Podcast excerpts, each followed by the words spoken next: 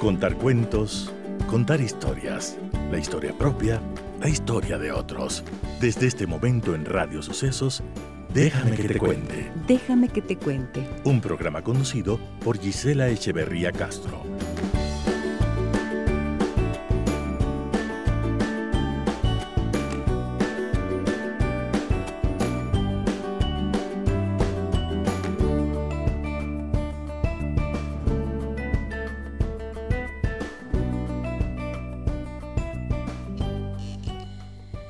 Amigas y amigos de Radio Sucesos, muy buenos días, bienvenidas y bienvenidos a nuestro programa. Un gusto estar junto a ustedes y hoy con un tema que creo que es, em, a ver, de, de una incidencia y de una frecuencia tan alta que me pareció valioso compartir con ustedes algunas ideas de cómo se puede superar el dolor de la espalda. ¿Qué pasa cuando te duele la espalda? Se supone que un 80% de las personas lo sufrimos en algún momento de la vida. Puede ser un dolor leve, un dolor intenso. En este último tiempo, con pandemia, con teletrabajo, con teleeducación, tuvimos una cantidad de dificultades en este sentido por las posturas, porque quizás no usábamos la silla adecuada. Bueno, 100 motivos, 100 razones pueden existir o más eh, para que se produzca un dolor de espalda. Pero a mí me ha parecido interesantísimo en este último tiempo descubrir que hay muchas otras causas más allá de las que se consideran solamente físicas y a nivel de espalda que pueden incidir en esos dolores. Así que hoy he invitado al doctor Jean-Baptiste Deschamps. Él es doctor en medicina general de la Universidad Victor Segalen de Bordeaux, Francia y es diplomado en osteopatía por el Colegio Osteopático de Burdeos. Voy a hablar con él acerca de qué pasa cuando te duele la espalda y desde esta visión interesante, novedosa para mí, que es la osteopatía. Bienvenidas y bienvenidos.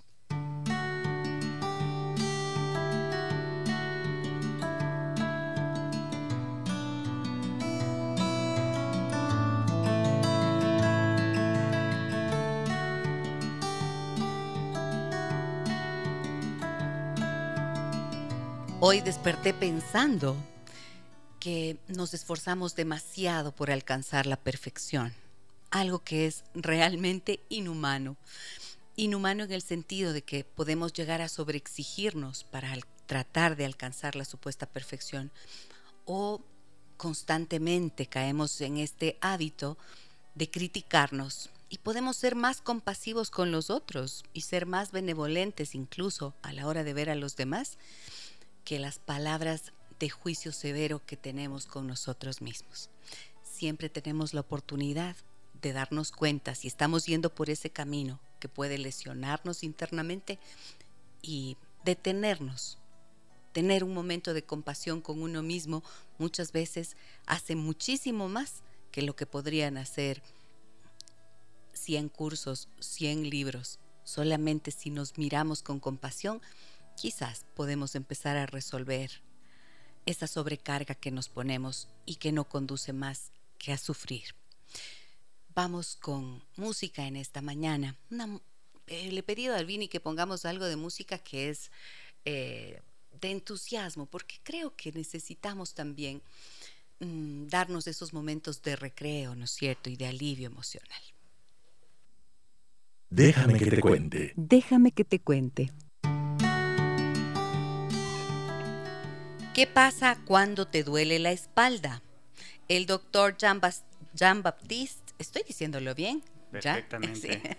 De Champs es doctor en medicina general en la Universidad Victor Segalén de Bordeaux, Francia, y es diplomado en osteopatía por el Colegio Osteopático de Burdeos. Está conmigo para ayudarnos a comprender qué pasa cuando te duele la espalda. Buenos días, Jan, bienvenido al programa, ¿cómo estás? Muchas gracias, buenos días con todos y muy feliz de estar con ustedes.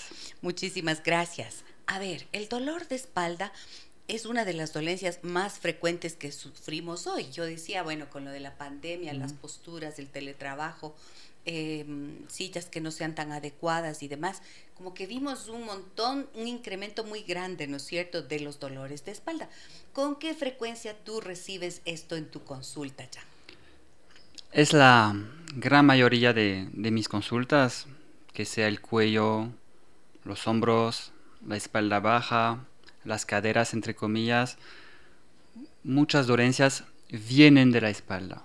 Eso. No solamente eso, pero 70-80% de mis consultas tienen que ver con la espalda. Bueno, yo les quiero contar lo que a mí me pasó, ¿verdad? Resulta que en octubre, mm, recuerdo que fue en octubre y en enero que tuve que estar ausente de la radio, del programa, y esto se debió a que en realidad colapsé.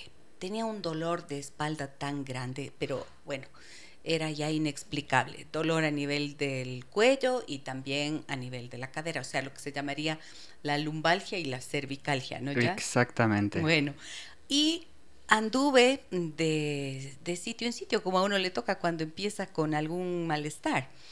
Resulta que me dijeron que debería operarme la columna porque tengo hernias a nivel cervical y a nivel lumbar. Y yo me asusté mucho con eso porque la cirugía es algo que atemoriza mucho, sobre todo cuando se piensa en las de la columna vertebral, ¿no? Y bueno, así como hay ángeles en la vida, una amiga me recomendó visitar al doctor eh, Jean-Baptiste de Champs. Y con él he estado trabajando durante algún tiempito y mi mejoría ha sido notable. Y claro, me llamó la atención esto de la osteopatía. ¿Qué es la osteopatía? Porque de pasar por algo que ya significaba que me van a operar a estar bien con la osteopatía, pues me inclino por la osteopatía. ¿Qué es? Ah, la osteopatía es una medicina natural, una medicina manual, cuyo objetivo es de despertar las fuerzas de autosanación. Eso. Em, en, medicina, en medicina general no tiene a veces mucho sentido, pero trabaja sobre una vértebra, sobre otros órganos, permite al cuerpo de equilibrarse. Suena lindo y es lindo porque en muchos casos funciona. Claro que sí, a mí me ha funcionado, de verdad, absolutamente. El punto que quiero entender es cómo tú llegaste a convertirte en osteópata, porque tú eres médico mm. general, ¿no es cierto? ¿Y cómo decidiste hacer este diplomado en osteopatía? Hice una, no sé si fue el destino, pero hice una pasantía donde otro doctor en Francia y vi que se podía curar muchas dolencias con otra, otras cosas que, las, que las pastillas. Las pastillas son muy eficientes y son necesarias en ciertos casos, pero en la gran mayoría de los casos la química la tenemos adentro del cuerpo. Y solo solamente se necesita de de invitar al cuerpo a equilibrarse, a usar su propia química y puede aliviar a muchos dolores. ¿Cómo es que...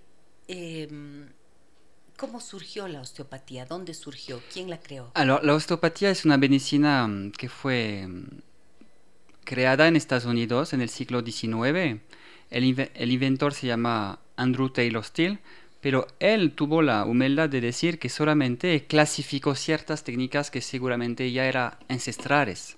Eso, las explicó de forma fisiológica, anatómica, con una base científica, pero son, son técnicas seguramente que tienen miles de años, que se encuentran en la medicina asiática, en la... incluso aquí chamanes pueden usar ciertos tipos de, de las mismas técnicas que uso yo. Solamente ese doctor puso unas ciertas bases científicas y así nació la osteopatía. Ok, ahora a mí me ha llamado muchísimo la atención algo que quiero que ustedes sepan, que es esta una suavidad y una delicadeza para topar el cuerpo que es muy diferente, por ejemplo, a lo que hace el quiropráctico. Yo he pasado por quiroprácticos también y en algún momento me, me, funcionó, pero en este caso particular, que en donde estuve sin poder mover la pierna, con movimientos involuntarios en los brazos, eh, la cabeza también se me movía sola, así estando en reposo. Ya, Dios mío, ¿qué me pasa? O sea, estoy realmente grave. Y allí la, la, el quiropráctico realmente no tuve una ayuda. Sin embargo, esto es un movimiento, es una forma tan delicada la osteopatía de aproximarse al cuerpo del paciente, Jan. Y tú dices despertar la capacidad autosanadora del cuerpo.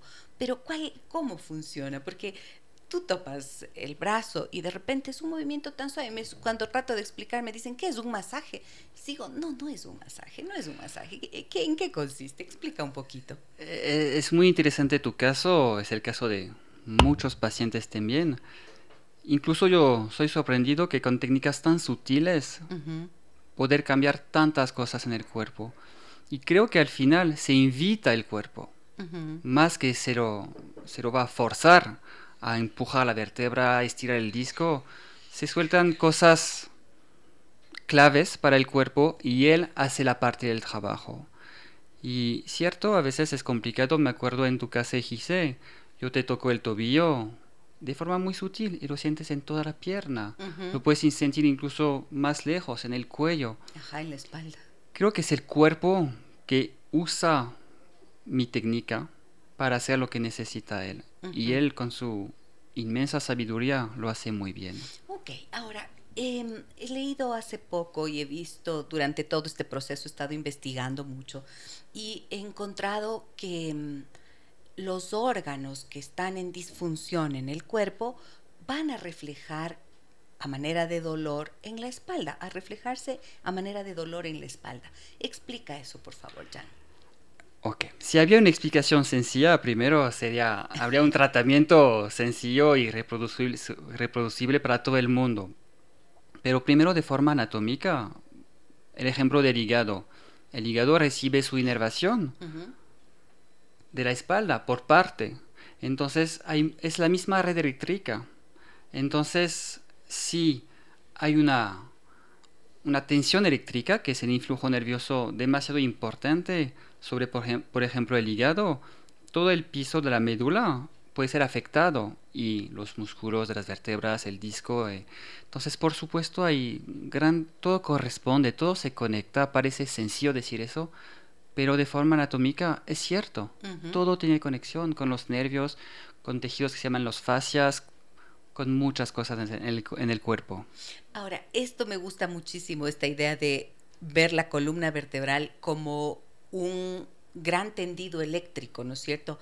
Desde el cual mm, salen los nervios y a mí me diagnosticaron radiculopatía, o sea, eso sonaba feísimo y además dolía muchísimo. Y cuando te dicen eso quiere decir que la raíz nerviosa que sale de la columna está en un nivel de inflamación tal que termina afectando eh, la motricidad, ¿no es cierto? Incluso y otras cosas más. Pero entonces esa importancia, ¿por qué puede llegar a inflamarse los nervios de la columna? Buena pregunta y yo sigo buscando la, respuesta, una respuesta sencilla. Em, hay, hay, factores mecánicos, ¿ok? Todos tenemos una hoja de vida diferente, entre comillas, entonces nuestras caídas, nuestro trabajo, pero también se, se suma el, nuestras emociones, que dejan huellas físicas verdaderas en el cuerpo.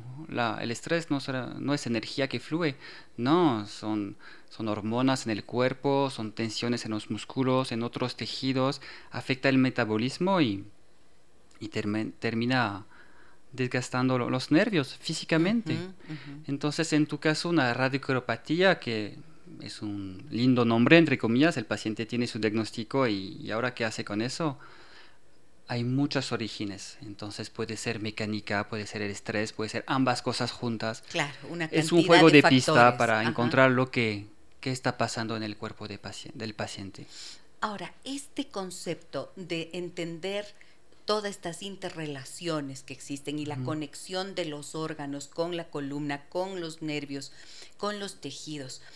Dentro de esos tejidos hay esta fascia. ¿Puedes explicar de la manera más comprensible y sencilla posible qué son las fascias y veo que allí hay una respuesta enorme y en la que se está trabajando mucho a nivel de investigación para explicar los dolores también. Sí, y es interesante, es, una investigación recién en la historia de la anatomía del estudio del cuerpo. Siempre los fascias, entre comillas, que no son tejidos tan nobles, al contrario de un corazón, de un cerebro, de un músculo. Entonces fueron tejidos un poquito olvidados. Y con las investigaciones recién, nos damos cuenta que sería un solo tejido, un solo tejido, una sola membrana que rodea los músculos, el corazón, el cerebro. Y no hay una barrera entre todos los fascias. Podría ser un solo tejido. Entonces, por eso a veces te toco el tobillo, lo sientes en el oído. Sería por los fascias, podría ser. Entonces, es un tejido común a todo el cuerpo. Eh. E, esta fascia es la que se conoce como tejido conectivo, Jan. Sí, exactamente. Es un, un tejido que conjuntivo, conectivo, que, que une a todas las partes del cuerpo que entra dentro de los músculos, de los órganos, hay fascias en el corazón, en todo. Ajá. Em, veía un documental de la Deutsche Welle y ahí alguien explicaba, una investigadora italiana, eh, que explicaba que em, es como la, la, piel que cubre una mandarina, ¿no es cierto? Le quitas la cáscara a la mandarina y esos pelitos que tiene la mandarina y que conecta cada uno de los gajos de la mandarina, algo así se entiende la fascia. Y, em, y también si pensáramos, por ejemplo, en la carne, cuando vamos a comprar un bistec, esa película blanquecina que no nos gusta, que la quitamos de la carne. Eso es, ¿no? Es exactamente eso. Y ese tejido que en la carne cuando la la comemos no nos gusta, en el cuerpo tiene una importancia fundamental. Con ese tejido circulan las arterias, la sangre, el oxígeno, los nutrientes hacia los tejidos pasa gracias a ese tejido. Los nervios pasan, a esos tejidos. Entonces es algo fundamental. En Francia hicieron algo muy interesante. Pusieron cámaras en endoscopia en las fascias y vieron cómo las fascias reaccionan al tacto y se ven las células moverse a distancia. A veces una célula, a veces millones de células reaccionan al tacto en el mismo lugar y a distancia. Entonces el cuerpo contesta eso. Y entonces, si se acerca suavemente hacia el cuerpo, se puede soltar los fascias y soltar muchas cosas. Ok, es decir, la fascia como tejido conectivo diríamos que es debajo de la piel como esta, este, este tejido que nos cubre y nos protege, pero que al mismo tiempo va a reaccionar a todos los factores externos. Sí, y hay varios tipos de fascia, pero ese fascia superficial, justo debajo de la piel, se une con fascias más profundos, que van hasta los huesos, que van hasta dentro del mm. cerebro con membranas, las meninges. Entonces, y todo eso es sí se une, es el mismo tejido, entonces que va muy profundamente en el cuerpo. Y entonces a nivel de la espalda y de la columna, ¿qué pasa con las fascias eh, cuando tú empiezas a trabajar los dolores? Buena pregunta. Entonces, primero, al nivel de la columna hay muchas cosas, los fascias, y también hay otras estructuras que hay que trabajar, como los discos, pero los mismos discos, conocemos los discos por las hernias discales, la gente escuchó hablar de eso. Claro el disco está rodeado de fascias. Entonces, si quiero trabajar bien el disco, tengo que trabajar el fascia. Las, raíces nerviosas que pasan entre las vértebras están rodeados de fascias, que se llama la dura madre. Si quiero trabajar bien el, nervio, me toca trabajar bien el fascia.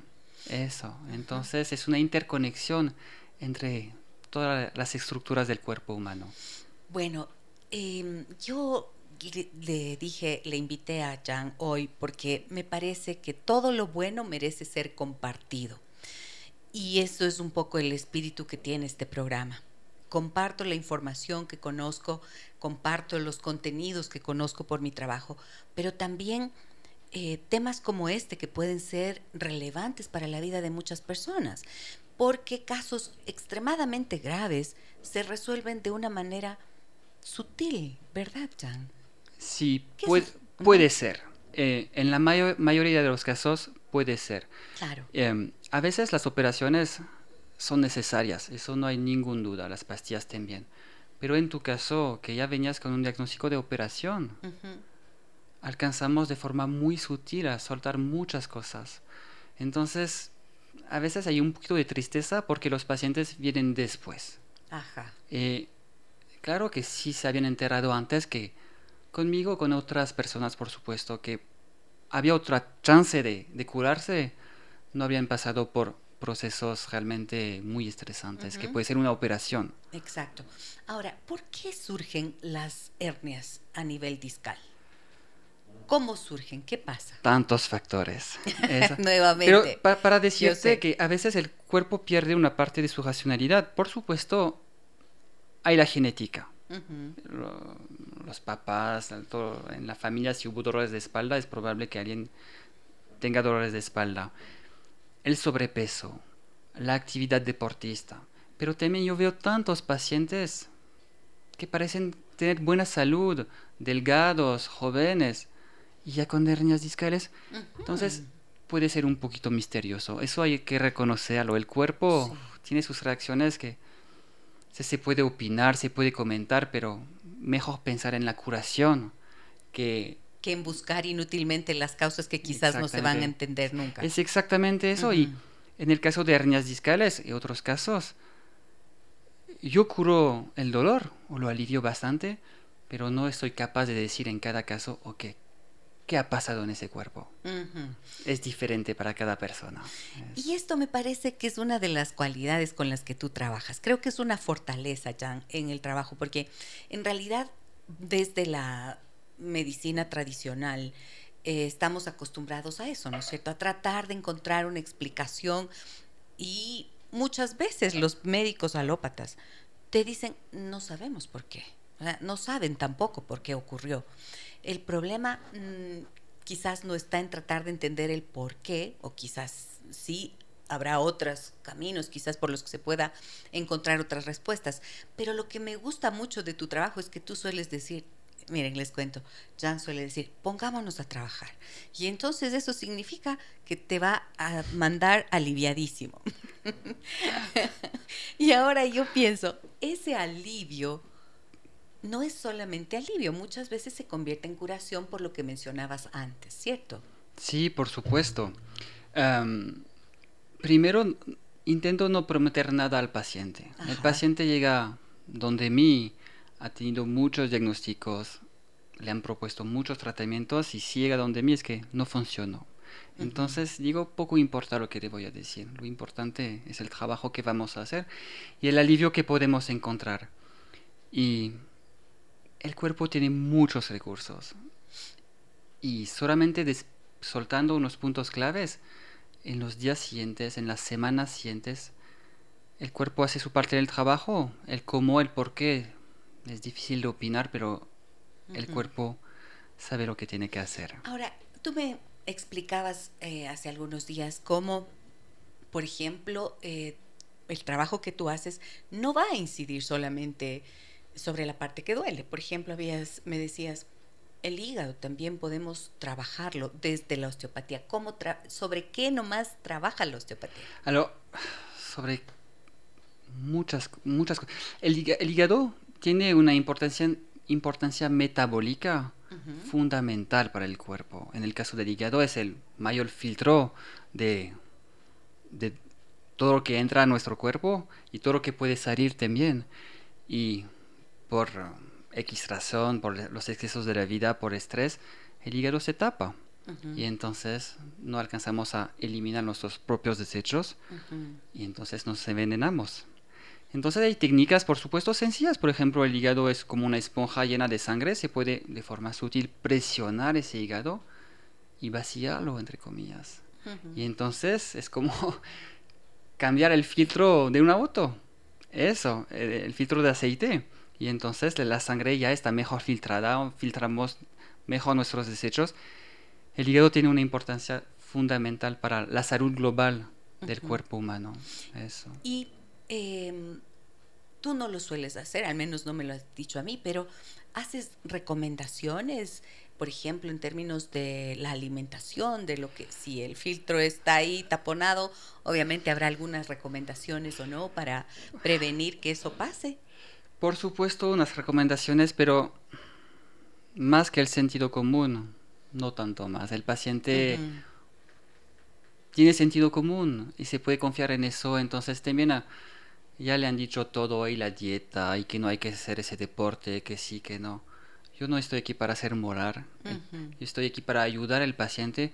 Por supuesto, el paciente está en búsqueda de alivio, él sabe que tiene una parte del trabajo que hacer, pero yo no insisto tanto sobre eso, ya he escuchado todo, el paciente. Y si había una recomendación milagrosa, ya se habría enterado antes de verme.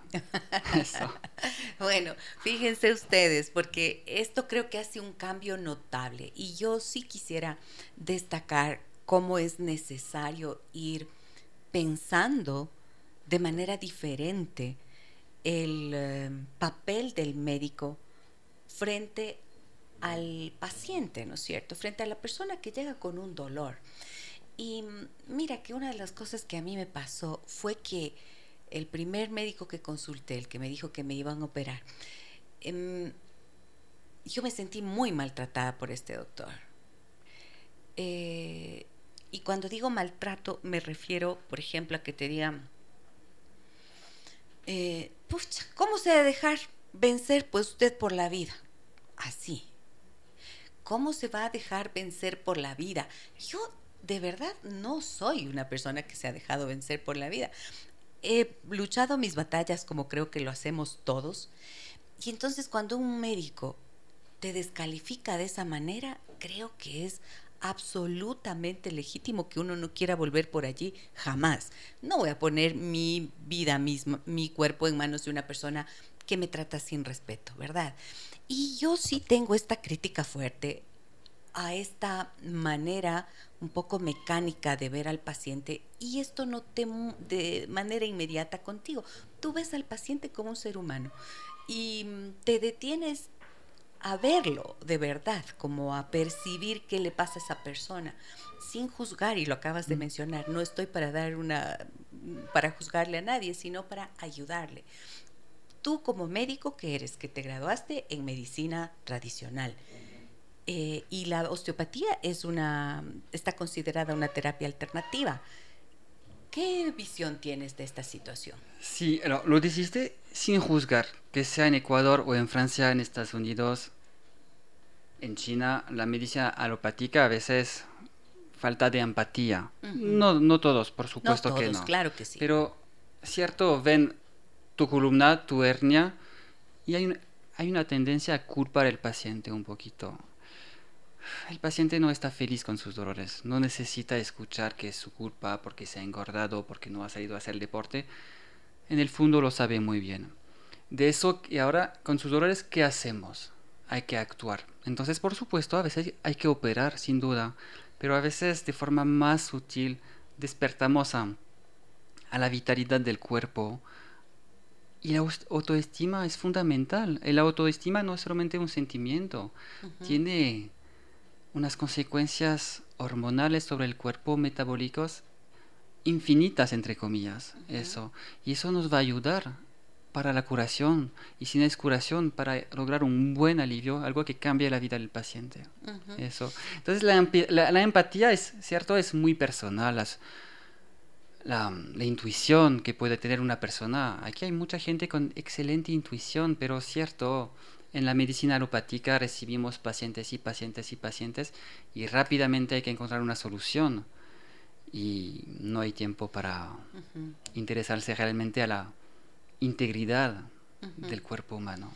Y a veces pienso que ni siquiera hace falta mucho, ¿no? En mi trabajo que es de psicoterapeuta, pues yo tengo una hora destinada a cada persona que me consulta y una de las de las premisas fundamentales con las que trabajo precisamente es eh, la comprensión, la empatía y el no juzgar en absoluto las personas pueden sentirse libres, ¿no es cierto?, en consulta de explicar las razones que les llevaron a actuar de tal o cual manera, a veces juzgándose mucho ellos mismos y no es imposible para mí juzgar a un consultante. Entonces, pienso que este es un principio de realidad de la vida humana que nos sentaría tan bien a todos, ¿no?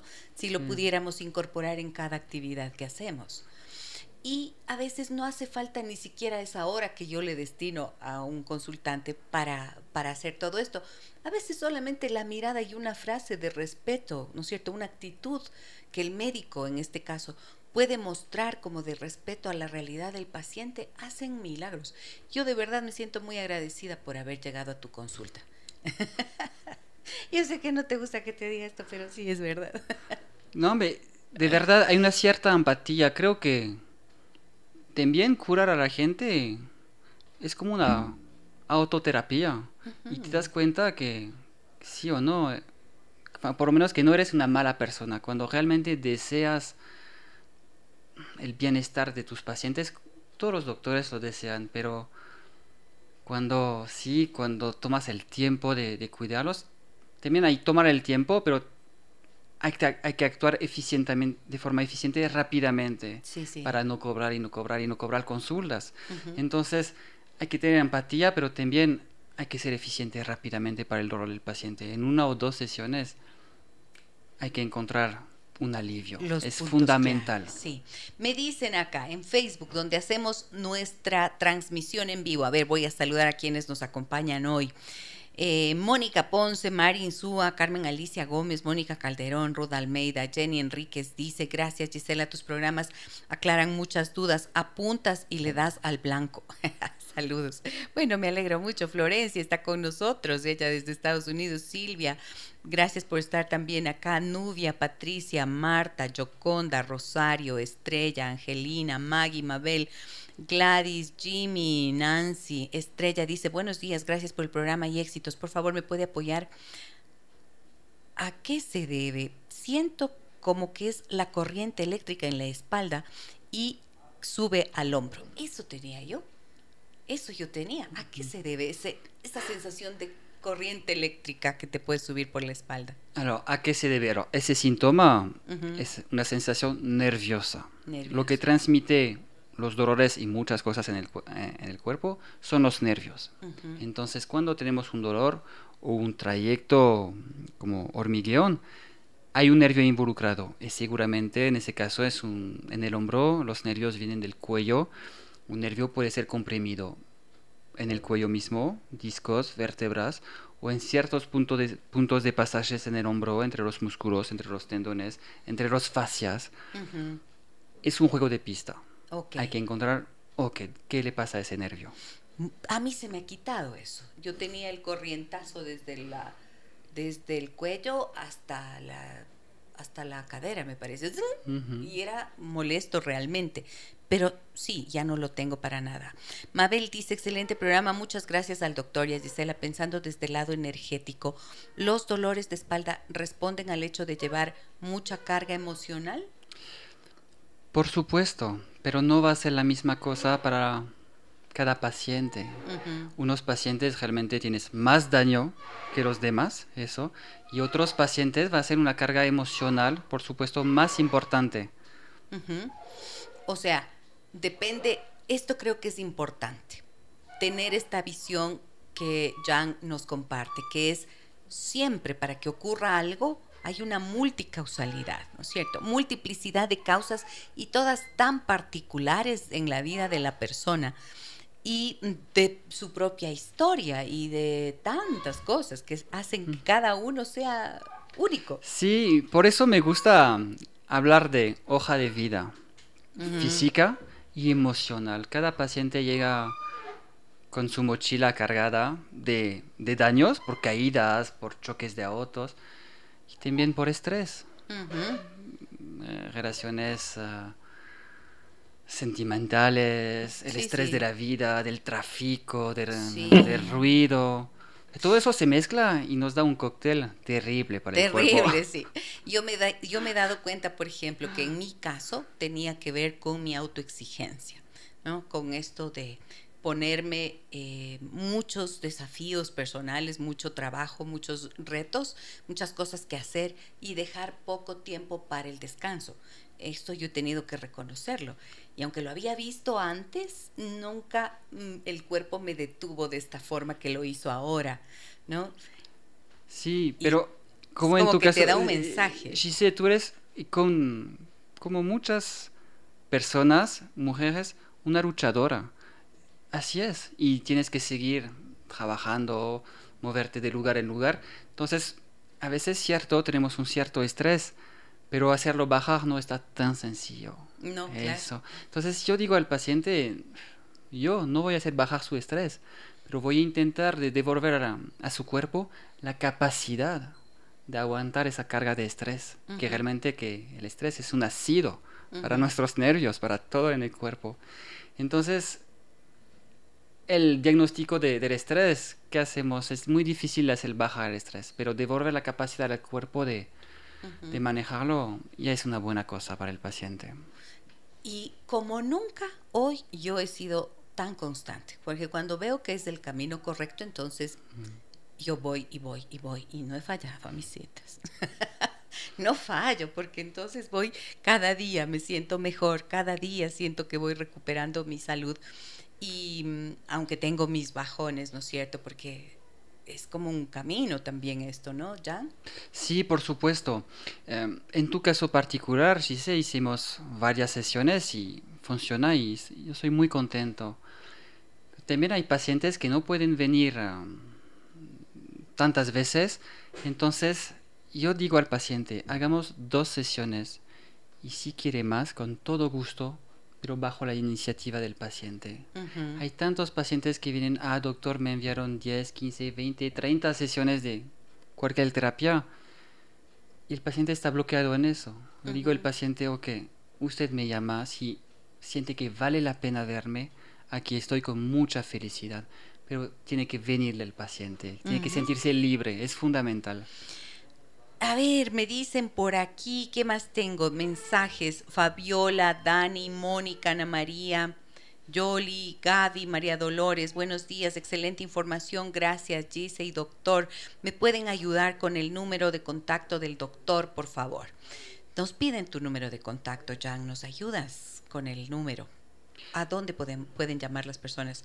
Ok, entonces primero agradezco a Gise de me haber invitado y no hice eso para nada para dar mi número. Lo voy a hacer con mucho gusto, pero más bien pensando en todos los pacientes sufriendo diariamente que no conocen de esas posibilidades. Eso.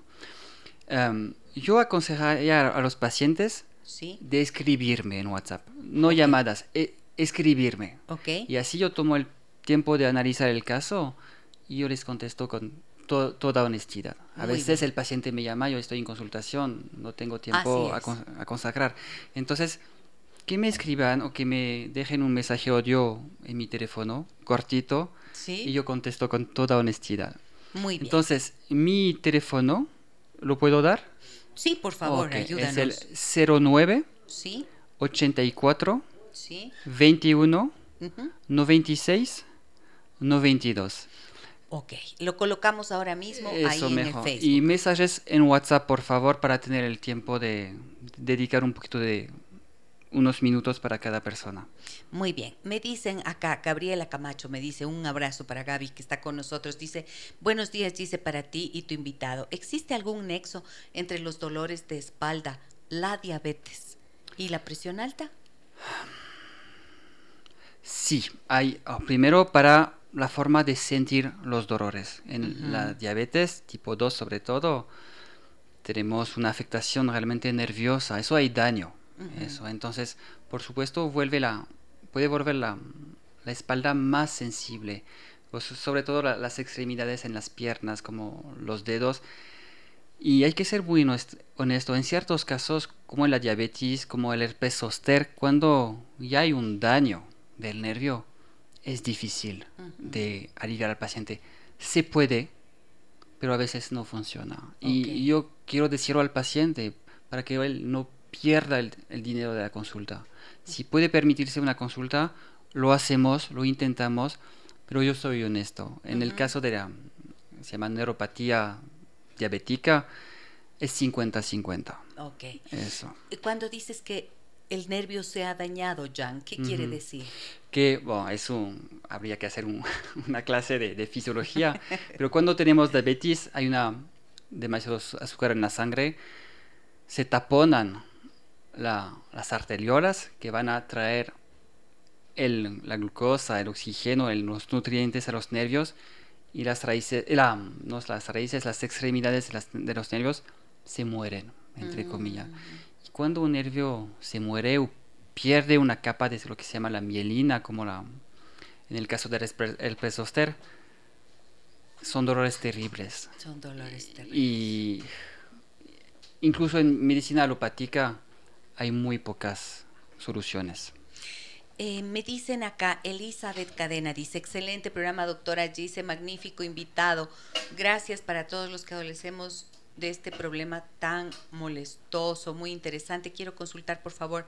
Tengo una hernia discal y ahora tengo mucho dolor en la rodilla. ¿Esto tiene que ver con la hernia adicional? Por favor, cómo contactamos con el doctor. Hermoso programa, muchas gracias, bendiciones. Les hemos colocado ya aquí en el muro de Facebook el número de contacto del doctor Jean-Baptiste Deschamps. Estoy diciendo bien tu nombre. Sí, para, lo dices realmente bien para una persona... para ser ecuatoriana. No, no, es para hablar casi. Es Juan Bautista. Ah, ya. Chistoso, aquí los pacientes me dicen, ah, doctor, tiene un nombre muy bíblico, que es común en Francia, Jean-Baptiste y Deschamps, que es mi apellido, que es de los Campos. De los Campos, Juan Bautista de los Campos. Es exactamente eso. Muy bien. ¿Cómo llegaste al Ecuador, Jan? Por mi esposa. Eso, Qué lindo. ¿Dónde estás? ¿Cómo te llamas? ¿Cómo te llama tu esposa? Se llama Marcela Novoa. Ella es, ah, ella es doctora también en otra rama. Vino a estudiar en Francia y, y así fue yo era más sencillo para... Yo ya te estaba trabajando en Francia, tenía dos consultorios en una ciudad que se llama Bordeaux, que es una ciudad hermosa. Precioso. Pero ya, nos, ya son casi 12 años que estoy aquí. Entonces, mi país, mi realidad es Ecuador. Eh, así es. Miren que ven las, los milagros que hace el amor. ¿Ve? El amor te trajo para acá y entonces ahora yo soy beneficiaria de, de ese amor que ustedes tuvieron. Gracias, Marcela. Sí. Estés eh, donde estés. Y a veces eh, me, yo me digo que al inicio sobre todo me decía, pero ¿qué estás haciendo en Ecuador? Estabas en... Antes que conozca mejor el país, que ahora me encanta. Pero por lo menos me decía, cierto, curaste a unas personas que ya no tienen soluciones y solo eso me hacía feliz. Qué lindo, sí. Pero me encanta Ecuador y específicamente la, la región de Pinchincha que es hermosa. Y además eres andinista, ¿no? Sí, soy andinista gracias a Ecuador, porque bueno, en Francia hacía montaña, pero es más común. Aquí se sube mucho más alto y es hermoso, me, me hace amar el país. Qué lindo, qué bueno que estás aquí, Jan. Em, a ver, entonces acá me dice, tenemos un audio. A ver, Caro, tenemos un audio, nos dice la Caro. Adelante.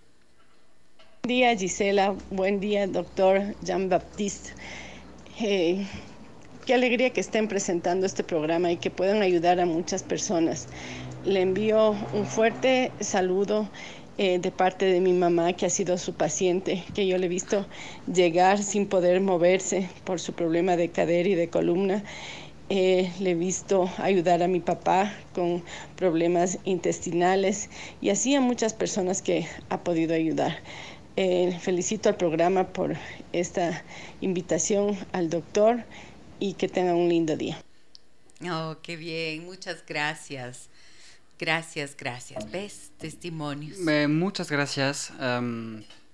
cierto, yo me hace feliz porque bueno, tendría que ver, cuando me acuerdo de todos mis pacientes, y son varios, pero físicamente de las anécdotas que nos contamos, y entonces seguramente podría ver a esos pacientes, me acordaría muy bien de, del caso. Y mm, yo trabajo mucho de, de boca en boca, eso. Ah, el paciente ya viene un poquito convencido, ya ha escuchado una historia que podía funcionar y es mucho mejor. Claro que sí, claro. no deseo a nadie de, necesitar de venir a verme, por supuesto, es fundamental, pero cuando el paciente ya está con su dolor, puede tener mucho alivio. Jan, em, ¿qué responsabilidad puede tener la columna o, por ejemplo, una hernia cervical en los mareos o vértigos que una persona puede experimentar? Bastante aunque yo veo más dolores de espalda, lo que mejor trato, lo que mejor curo, porque eso es curación, son los vértigos, los mareos. Y no lo decidí yo, así fue. Me di cuenta que los mareos, los vértigos eran casi 100% de, de éxito. Y eso amarga el paciente, amarga la vida de... Como cualquier el dolor, pero el mareo ya no puede salir de tu casa, para nada. Entonces, igual el mareo es un poquito misterioso, pero unas tensiones de los discos, del cuello, afecta la tensión muscular, afecta la fluctuación sanguínea, arterial y venosa hacia o desde el oído interno, que es el centro del equilibrio. Y entonces soltando el cuello, ya... Cambia la vida. 60% del mareo posiblemente ya se va. Después, cierto, hay ciertas técnicas sobre el oído interno. Chistoso porque el, oído está adentro del cráneo.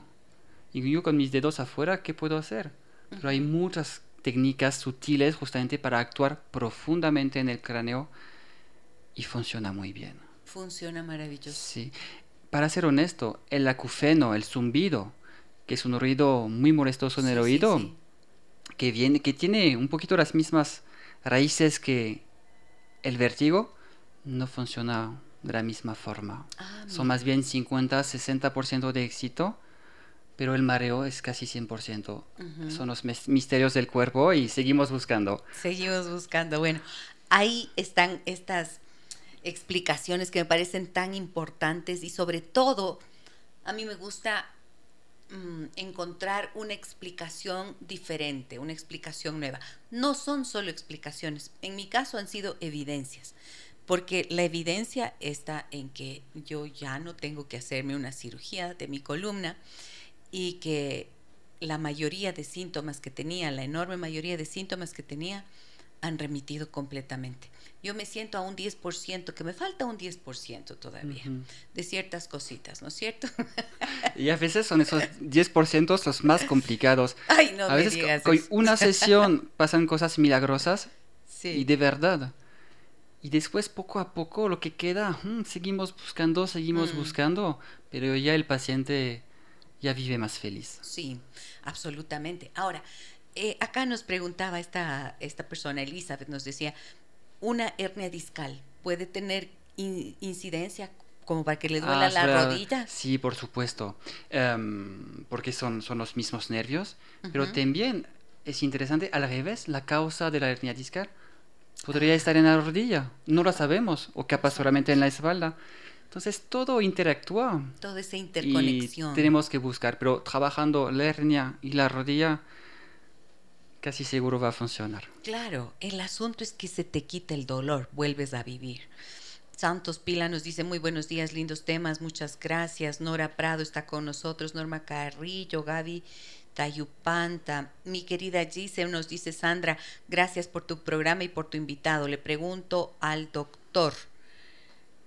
Mm, mi esposo tiene 84 años, dice, su columna está totalmente desviada, tiene una vértebra de más, le duele mucho. ¿La osteopatía le podrá ayudar? Es muy probable. Son típicamente los pacientes que veo, pero no garantizo el resultado, no quiero dejar falsas esperanzas en una persona. Pero son los pacientes que veo todos los días y aunque la columna sea soldada, se puede soltar otra cosa, un nervio, algo va a funcionar. Y ya, si se quita un, 50, 60, 70% del dolor, la calidad de vida mejora. Es exactamente eso. Entonces, es muy probable. Ahora, eh, ¿qué, ¿por qué se tuerce la columna? ¿Por qué te puede venir una escoliosis? Otra vez, ¿por qué no sabemos? es misterioso, es un poquito triste. Sí. Porque yo veo pacientes adolescentes con escoliosis severas a veces. Y ¿En adolescentes? Sí, adolescentes. Entonces, cuando el crecimiento no se ha terminado, con toda honestidad, he tenido muy buenos resultados. Pero, ¿qué pasa con una escoliosis? Ya se para rápidamente el crecimiento. Se puede mantener, pero a veces la operación es necesaria. Yo trabajo con recién nacidos. Ya. Y el trabajo preventivo funciona, es excelente, porque ah, solo el cuerpo está virgen, tiene una energía vital al 100%. despierta rápidamente. Es, exactamente. Y solo pide equilibrarse. Con una, dos, tres sesiones, no digo que voy a quitar de por vida una esclerosis para nada, pero ya el crecimiento se va a hacer de forma mucho más armónica. Ok, es decir que en ocasiones sí va a ser necesaria una cirugía en adolescentes. Ah, por supuesto. Claro, un paciente que viene es triste porque a veces se dan cuenta tarde. Es difícil de entender cómo los papás no se dan cuenta antes, pero ya eso no se puede actuar. Entonces, el paciente ya llega tarde y, por supuesto, en el caso de la escoriosis, una cirugía es a veces es necesaria. Natalie Samaniego nos dice, felicidades por el programa, excelente doctor. Hace algunos años fui su paciente y me ayudó mucho en los dolores a causa de la fibromialgia. Muy agradecida con el doctor. Saludos desde Loja, nos dice. Ah, qué buena. Sí, tengo pacientes. Hay pacientes de todo el país y a veces tengo mucha responsabilidad. Pacientes que vienen en bus desde el otro lado del país para una consulta tengo que ser bueno, realmente tiene que valer la pena, porque el paciente ha pasado horas en, en buses, y si viene, es que tiene un, alto nivel de dolor. Eso. Y en este caso, fibromialgia, que aparentemente no tiene solución alguna. ¿Cómo la osteopatía funciona allí? La fibromialgia es, también es mi cotidiano. Entonces, hay muy pocas investigaciones. Entonces, yo estudié mucho la fibromialgia en Ecuador con mis pacientes.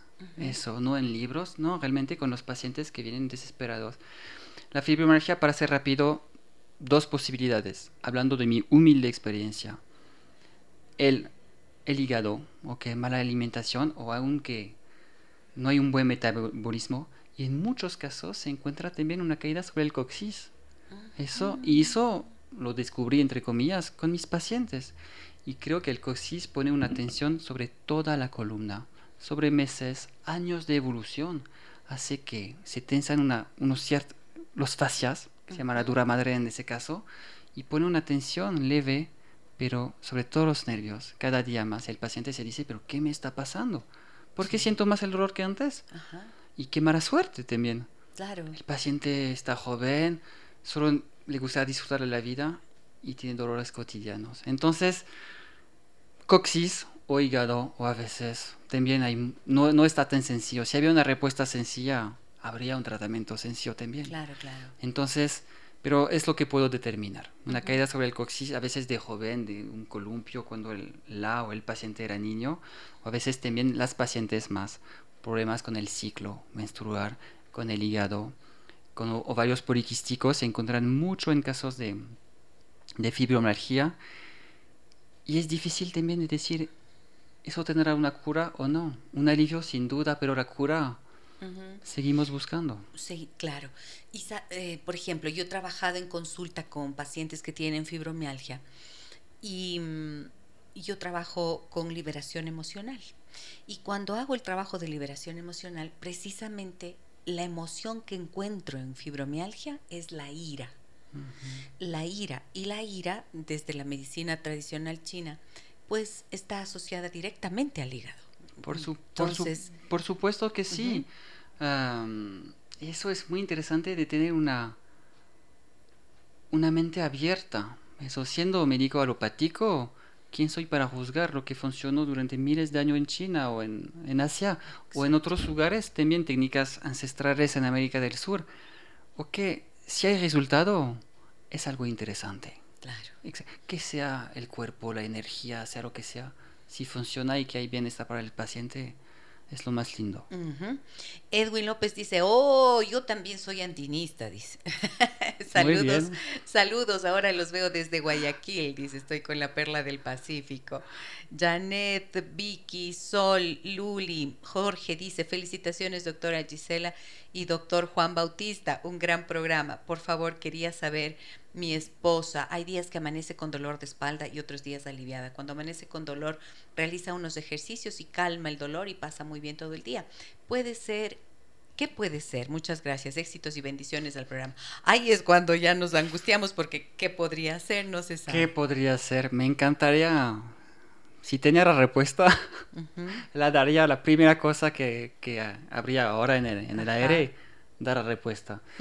Pero si es misterioso, incluso con los pacientes, un día está bien, un día está mal, a veces sin razón particular. El cuerpo tiene una forma de, de actuar a veces, sí, tiene un sentido del humor un poquito irónico el cuerpo. Así es, de verdad. Sí, no, a veces nos... Yo, yo pienso que el dolor muchas veces se constituye en una guía, Jan. quiero decir, a veces ese dolor de espalda es el que tiene que llevarte a preguntar qué, qué, cosas estás haciendo en tu vida, o sea, qué cosas podrías mejorar en tu vida. De repente puede ser un tema emocional que quizás del que no estás consciente, pero está allí el, el cuerpo como uh -huh. diciendo, oye, eh, hay algo que trabajar por aquí. De repente es algo mecánico, como, mecánico, como tú decías. Uh -huh. De repente son los hábitos de alimentación. Es decir, son un montón de factores a los que podemos uh -huh. echar revisión para ver en dónde podríamos mejorar. Sí. Así lo veo yo. El dolor es un sistema de, de alerta para el cuerpo, en muchos sentidos, pero también hay mucha ironía del cuerpo. Muchos doctores conocen esa, eso. A veces hay um, metastasis en el, los huesos, fenómenos muy peligrosos que que, que crecen sin dolor. Ajá. Y entonces será una falla del exactamente, será una falla del cuerpo humano, pero cierto, a veces tenemos un dolor muy grande para algo que no pone nos, nuestra vida en peligro, solamente que amarga nuestros días, uh -huh. y tenemos sin dolor fenómenos muy peligrosos en nuestros cuerpos. Es verdad. Entonces, cierto, el, será una imperfección del cuerpo, es difícil de decir, de, uh -huh. pero existe eso también. Es verdad. Entonces, claro. sin dolor, el paciente puede llegar a, un, a, a niveles de, de, peligrosidad mucho más alta. Es exactamente. Casi eso. podríamos decir que, que el dolor es bienvenido en todo caso, si es que se convierte en una forma de, de alerta, ¿no es cierto? De alertarnos, de decirnos. Carolina dice, qué hermoso programa, gracias por esta oportunidad. Por favor, podrían repetir el celular del doctor Jean Baptiste. Eh, por favor, si, que no lo encontraron, dicen en Facebook. Si lo pueden, le pueden responder, por favor, chicas. Carolina Dillon está allí sí. y pueden Porque colocar ese número. Capaz con la emoción me equivoco, me equivoco de número y una persona no, no va a entender lo que le ocurre. No, no, no. Está aquí, quiere verlo en el. no, hola, estás bien. Sí, Pero, sí estaba correcto el número. Por WhatsApp, por favor, por porque WhatsApp, sí, no puedo sí, contestar, estoy con los pacientes. Desde y... luego. Eh, dice, a ver, ¿qué más me dicen por acá? Ivonne dice, por favor, ¿puede ayudarme con un adolescente con pie cabo? ¿Qué es el pie cabo? Alors, el pie cabo es una mala formación. Hay diferentes estadios de gravedad. Un pie cabo de un recién nacido puede funcionar muy bien, porque uh -huh. todo está muy flexible. Depende de la edad del, del adolescente, la adolescencia va de los 11 años hasta los 16. Uh -huh. A los 11 años se podría ayudar, pero cierto, aquí hay un daño orgánico que no hay que negar, una, como una mala formación. Ajá. Y en esos casos se puede ayudar, pero curar capaz pasará más por una operación. Uh -huh. Ay, pero también no, no se puede ser categórico porque pacientes llegan desesperados y yo me digo, pero no es para mí, no puedo hacer nada. Y el paciente se cura. Uh -huh. Y un caso sencillo llega y no funciona bien. Ajá. Entonces, por eso es difícil de contestar por sí o por no. Pero siendo muy honesto, un pie cabo se puede mejorar, curar, es no lo puedo garantizar para okay, nada. Muy bien. Luli dice, buenos días Gisela, déjame que te cuente, yo tengo la séptima vértebra movida y es un dolor horrible, solo con terapia se alivia, pero a veces me da un dolor horrible. Bueno, yo lo que pienso es que mmm, sin duda la osteopatía ahí le puede ayudar, ¿no es cierto? Porque ese dolor horrible que yo tenía uh -huh. eh, hace, ha sido horrible uh -huh. muchas veces y ha dejado de ser horrible sí, y sí. ahora es inexistente. O sea, cuando se trata de vértebras, de discos, de todo esto, es... Igual es muy, muy, muy probable. Muy probable. Pero a veces me repito, hay demasiado daño, artrosis severa, mm. pero es mi cotidiano. Uh -huh. Mira, lo que cuando dices es mi cotidiano, quiere decir trabajo todo el tiempo con es eso y entonces es eso. muy probable que se pueda mejorar, los... pero no te garantizo al 100% porque sí. hay tantas condiciones. Soy muy bueno, entre comillas, lo, lo digo sonriendo, es el sí. cuerpo que tiene muchos recursos, pero soy muy honesto. Uh -huh. Y los pacientes ya vienen por el dolor desesperados y garantizar una curación, el paciente puede tener decepción y eso rompe el alma. Uh -huh. Entonces, Ok, eso es muy, eso es muy honesto en realidad. Decir, no, no es que te ofrezco que te vendo el humo y te curo de todo, sino que no. O sea, hay situaciones y situaciones. Edwin dice, puede producir o afectar, a ver, puede afectar o producir hernias a los andinistas el hecho de cargar la mochila pesada. Sí, por supuesto. Sí. Aunque no. Tú no tienes. No, no tengo, eh, pero es multifactorial, pero una mochila muy pesada, si hay que quitar unas capas, ya va a ser más sencillo. Ah, el peso del alma también puede producir hernias discales, más que la mochila, todo se mezcla. Pero un andinista normalmente tiene buen físico, buena salud, puede aguantar una mochila. Así es, o sea, no es tan grave, la mochila puede soportarse. si se sube al Cotopaxi, yo pienso que la mochila es lo de menos. es, exactamente mm, lo de menos. Ok. Voy a ir a una pausa comercial, amigas y amigos. En esta mañana nos acompaña el doctor Jean-Baptiste de Champs, Juan Bautista del Campo, de los Campos, doctor en medicina general y diplomado en osteopatía, médico osteópata. Maravilloso, como lo están escuchando. Puede realmente ayudarles mucho si es que tienen situaciones como las que yo les he compartido el día de hoy, relacionadas con dolor de espalda, con dolor de, del cuerpo, del cuerpo físico, que está tan interconectado también con el cuerpo emocional y con el cuerpo espiritual. De eso le quiero preguntar a la vuelta de la, del corte que hacemos en este momento. Estamos de regreso en Déjame que te cuente con Gisela Echeverría. Déjame que te cuente. Déjame que te cuente.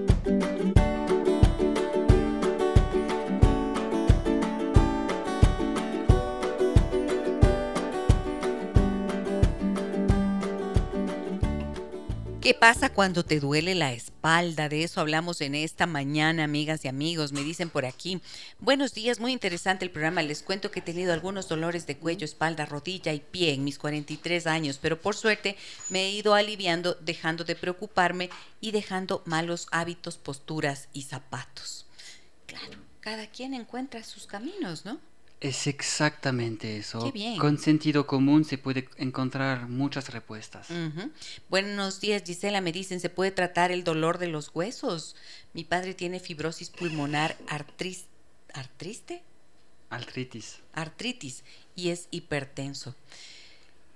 ¿Dolor de los huesos?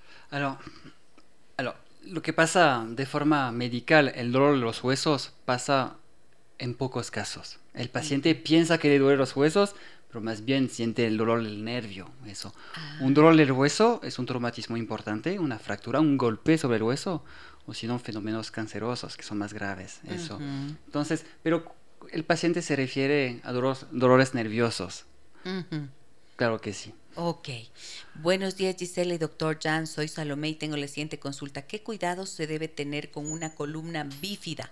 ¿Se requiere algún tratamiento a los 44 años? ¿Qué es la columna bífida, Jan? la espina bífida, si estamos hablando de eso, es el canal vertebral donde pasa la médula espinal entre las vértebras. Gracias. Que no se cerró bien. Eso. Hay varios grados. Eso es el problema. Entonces, casos son de operación porque la la médula está, no está suficiente protegida, pero también en muchos casos el paciente vive con su espina bífida, no fue nunca diagnosticada y no hay ningún problema. Entonces, ciertos si hay dolores, por supuesto que vale la pena hacer un examen, una radiografía, pero en muchos casos, sin, radio, sin examen, en una o dos sesiones se, se alivia el dolor. No se cura de la espina bífida, que es una afección orgánica. Correcto pero se alivia el dolor. Pero se alivia el dolor, es que eso es, esa es la maravilla, se alivia el dolor. Eh, gracias por este buen programa, me dicen. Tengo un dolor que no es siempre, pero es justo en el nervio ciático de la pierna derecha. Como digo, no es siempre. ¿Por qué el nervio ciático? Ese, es, ese nervio es terrible, ¿no? Es un nervio terrible, terrible porque es, el nervio más largo del cuerpo, Toda la pierna hace porque recibe el peso del cuerpo y los mm. discos donde sale el nervio reciben el peso del cuerpo. Pero después igual, porque de un lado y no del otro. ¿Y por qué un día y no el otro? ajá. Oye, ese cuerpo es un bandido. Entonces, por ejemplo, el nervio ciático sin problema de disco puede tener mucho que ver con el colon de ambos lados y eso eh, es la anatomía. Ningún otro doctor me puede decir que no. Sí, es la anatomía. El nervio ciático está muy cercano del colon, está muy cercano de los ovarios, de la vejiga. Y entonces a veces el colon está conectado al riñón y el riñón al diafragma. Entonces, como un juego de pista de poder entender qué pasa con ese nervio ciático. Ajá. No es la etnia discal, no es la vértebra, hay otra razón. Y, podría ser que ese colon estuviera inflamado y eso termina repercutiendo en esta cadena que acabas de mencionar. es exactamente eso. Y a veces es no, de no creerlo. Es como solo haber tratado el colon del paciente, el estómago, el paciente se cura sin haber tocado la vértebra. Es increíble. Es Pero es increíble. lindo para el paciente. Sí, por supuesto. Hay una cosa importante aquí, Jan, que te quería preguntar. Eh, me ha pasado, miren, por ejemplo, estando en, en la terapia con el eh, doctor, que yo le digo, me duele acá, y entonces me topa en ese primer punto, pero luego va y topa en el siguiente punto que yo nunca le dije. ¿Cómo es que tú sabes que ese es el punto siguiente? Alors, primero, no hay que engañar al paciente. Es la experiencia, por supuesto. Sí. Y a veces bastante con la intuición. Es difícil de, de medir eso.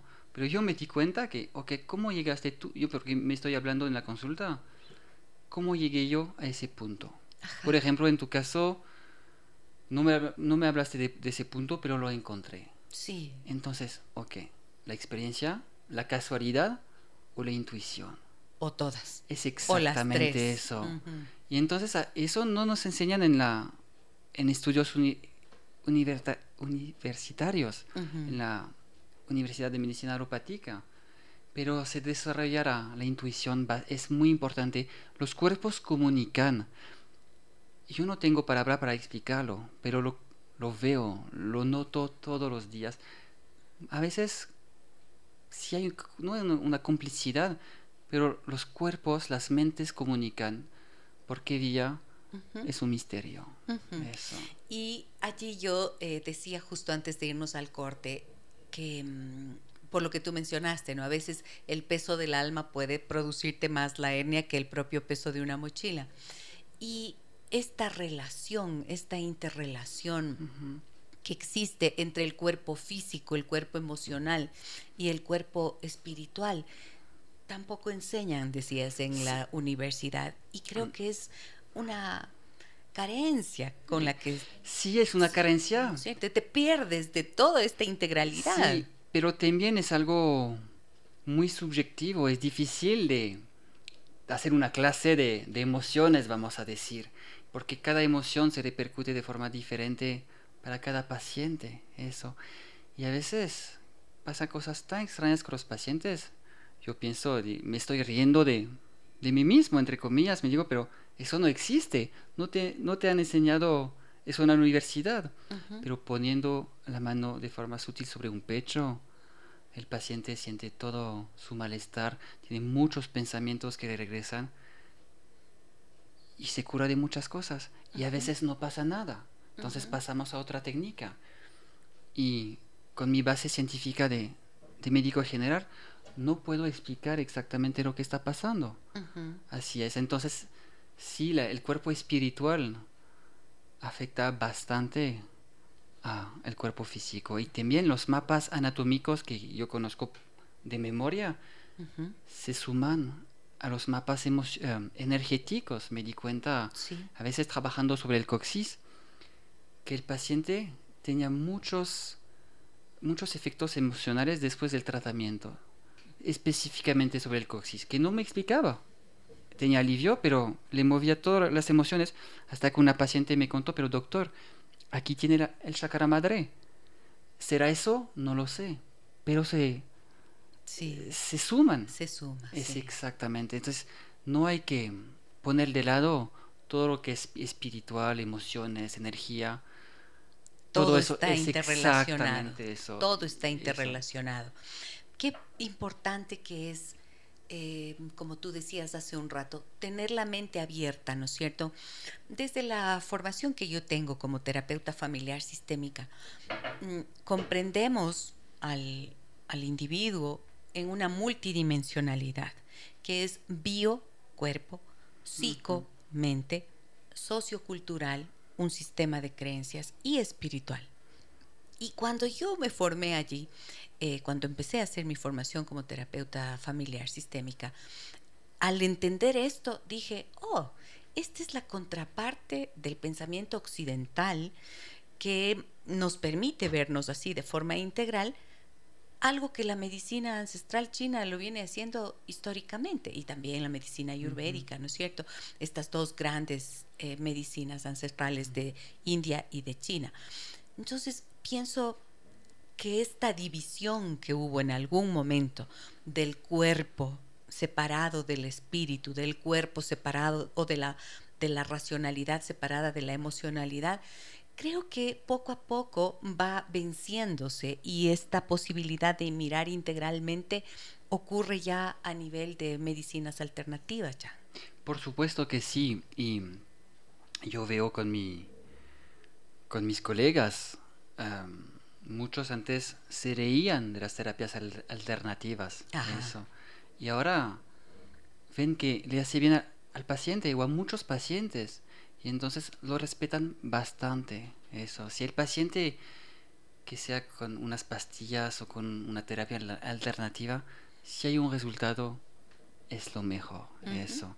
Y por supuesto que tuvimos tendencia a dividir el cuerpo humano en muchas especialidades que hace de la medicina occidental excelentes para enfermedades graves, para operaciones muy específicas tenemos un nivel extraordinario.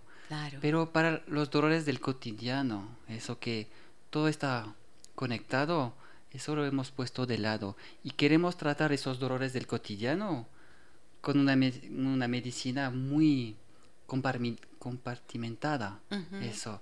Entonces, cierto, tener esa mente más abierta es necesario. Es necesaria, pero también entiendo que recibo pacientes que ya han visto también ese tipo de, terapias abiertas y a veces no funciona, es cierto. Entonces no hay que perderse em, en solamente decir, ok, es la, medicina alternativa es la mejor de las cosas. De, por supuesto, por supuesto. Por supuesto que no. La negación, creo que, creo que el tachar a algo como inútil, em, o sea, volverte absolutamente contrario a lo que puede ser la medicina alopática puede ser tan peligroso como negar completamente el valor de las terapias alternativas. El sentido común, al final, es exactamente Por eso. hay una disciplina que se llama medicina funcional, que me gusta mucho, que es en la que se combina todo. Y si el doctor ve que necesitas una tableta, un antiinflamatorio o un analgésico, pues te lo va a dar. Por supuesto que sí. O sea, no es negar lo uno, no es lo uno o lo otro, es lo uno y lo otro cuando sea necesario. Es fundamental.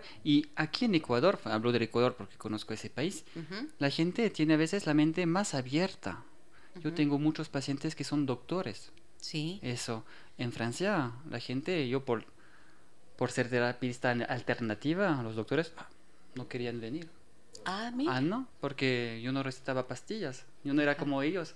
Aquí, bueno, están más abiertos. Es exactamente, es exactamente eso. También escucharon de boca en boca que, que, funcionaba, pero los médicos pueden ser también más abiertos aquí en Ecuador. Mira, qué bien.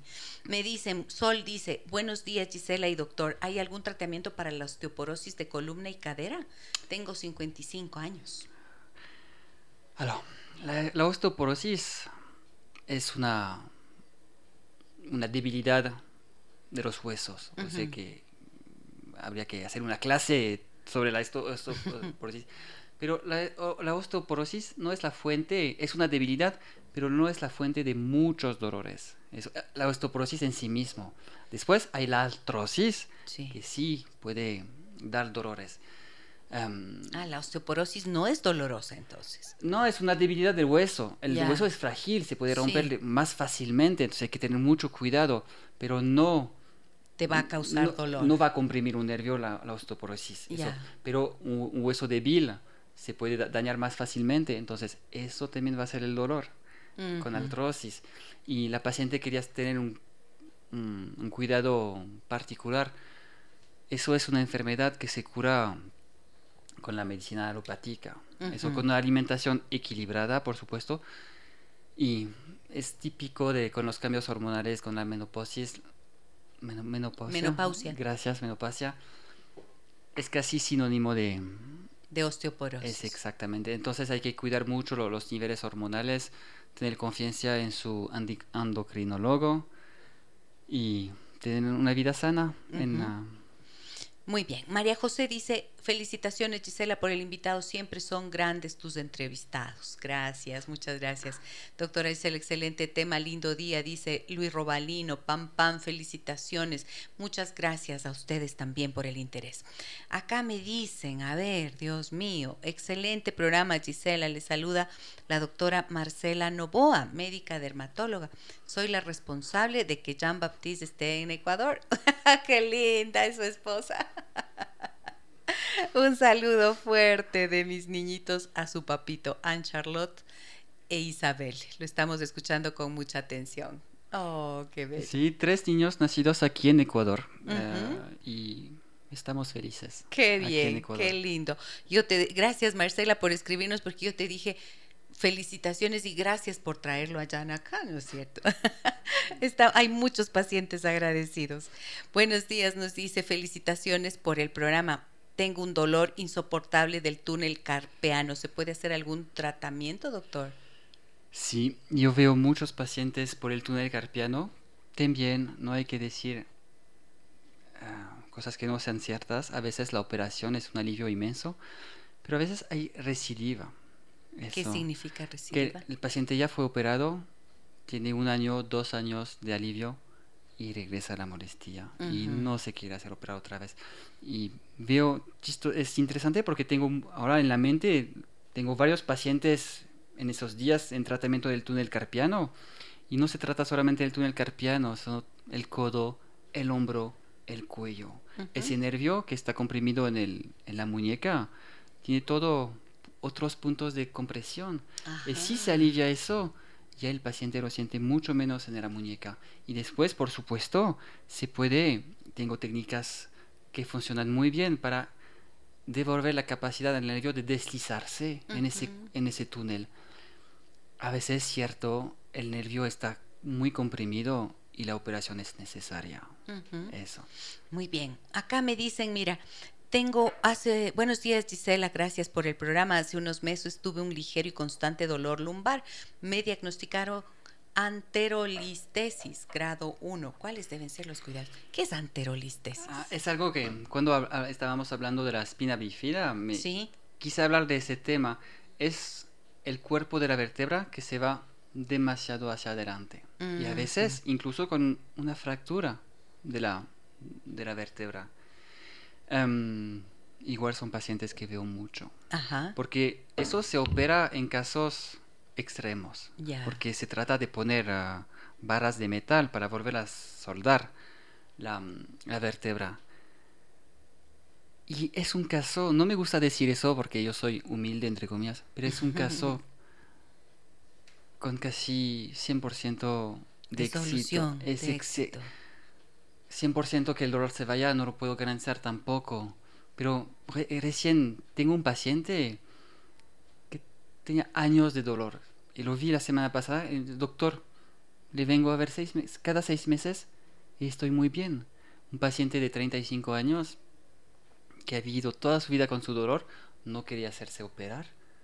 Y ya solamente con un pequeño mantenimiento le va muy bien. Entonces el grado 1 no es muy grave y seguramente puede ayudar a esa persona. Se resuelve muy bien. Miren, cuando yo llegué donde Jan mm, venía tomando, me habían recetado unos medicamentos que al parecer en ese momento fueron necesarios, pero me dijeron, me explicaron que el medicamento era, me dijeron así, son primos de los de la morfina o sea, ¿cómo habrá sido el dolor de intenso que me mandaron opioides, ¿no? Un medicamento opioide. Bueno, eso me mareaba, me tumbaba, me tenía muy mal. Eh, y dije, bueno, voy a tomarlos mientras considere que sea necesario. Pero francamente, entiendo que los medicamentos tienen un peso también importante sobre el hígado y por eso yo trato de no tomarlos. Entonces, cuando empecé, imagínense que aún con esa medicación no tenía alivio. O sea, no me aliviaba el dolor. Y cuando fui donde Jan en la primera sesión, me alivió lo que 25 días de esos medicamentos no me habían aliviado. ¿Cómo es posible que no te alivie el medicamento? primero, da pena, pero así es la vida. Tú, tú no eres un caso aislado.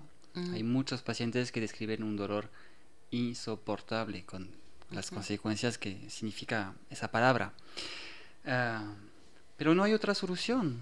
Lo que pasa, tus nervios estaban comprimidos y el doctor ya la vamos a, drogar así para que su cerebro ya no perciba tanto los dolores. Pero en muchos casos no es suficiente. Y para la fibromialgia estamos hablando de, del hígado. El hígado también para las fuerzas de autosanación es fundamental. Y tomando tantas pastillas, tantas drogas, Porque son drogas. Sí, tal cual. Así, así es. es contraproducente eso. Pero también, ¿qué otra solución? Claro, no hay otra solución. Es exactamente eso. El médico te da lo que sabe de acuerdo a su conocimiento y a su disciplina, pues obvio. Por supuesto que sí. Y si, si él había tenido una pastilla milagrosa, entre comillas, te la había recetado sin ninguna duda. Y, pero a veces no hay que ir por acá. Hay otra cosa en el cuerpo. Hay que ayudarlo de forma diferente. Y da un poquito de pena porque es cierto, hay tantas personas que sufren sin solución. Exacto. Y esto, eso es justamente lo que hoy he querido compartir con ustedes, que pueden existir soluciones distintas a todas las ya intentadas y que han fracasado. Y que eh, en mi caso lo comparto y dije por qué lo comparto, porque estoy convencida que lo bueno tiene que ser compartido. Y yo creo que el doctor Jean Baptiste, que ustedes le han escuchado hoy, además de que tiene estas técnicas, me parece que su trato con el paciente, la relación que establece tan respetuosa, tan delicada, es eh, uno de los factores que ayudan muchísimo a que esta recuperación ocurra. Así que de verdad te agradezco por venir hoy, Jan, por explicar tan adecuadamente las cosas. Ha quedado, creo que, bastante claro. Y mm, gracias por tu trabajo y por tu compromiso con tus pacientes. Gracias, mi querida Gisela. Sabes, tú viniste como una paciente X, nunca pude imaginar que estaríamos hablando detrás de en la radio algún día. Y, y cierto, creo que bueno, hay una comunicación de las, me repito, de las mentes, de los cuerpos. La primera sesión creo que sentiste que estaba en un lugar indicado. Así Eso. Y regresaste para la segunda sesión, ya estabas aliviada, eso. Y no estabas solamente convencida de con la mente. Creo que tu cuerpo está mejor. Sí. Y realmente lo digo con todo cariño, más que yo que sea bueno, es que tu cuerpo, el cuerpo de forma general tiene muchos recursos y el cuerpo no fue programado para vivir con dolores.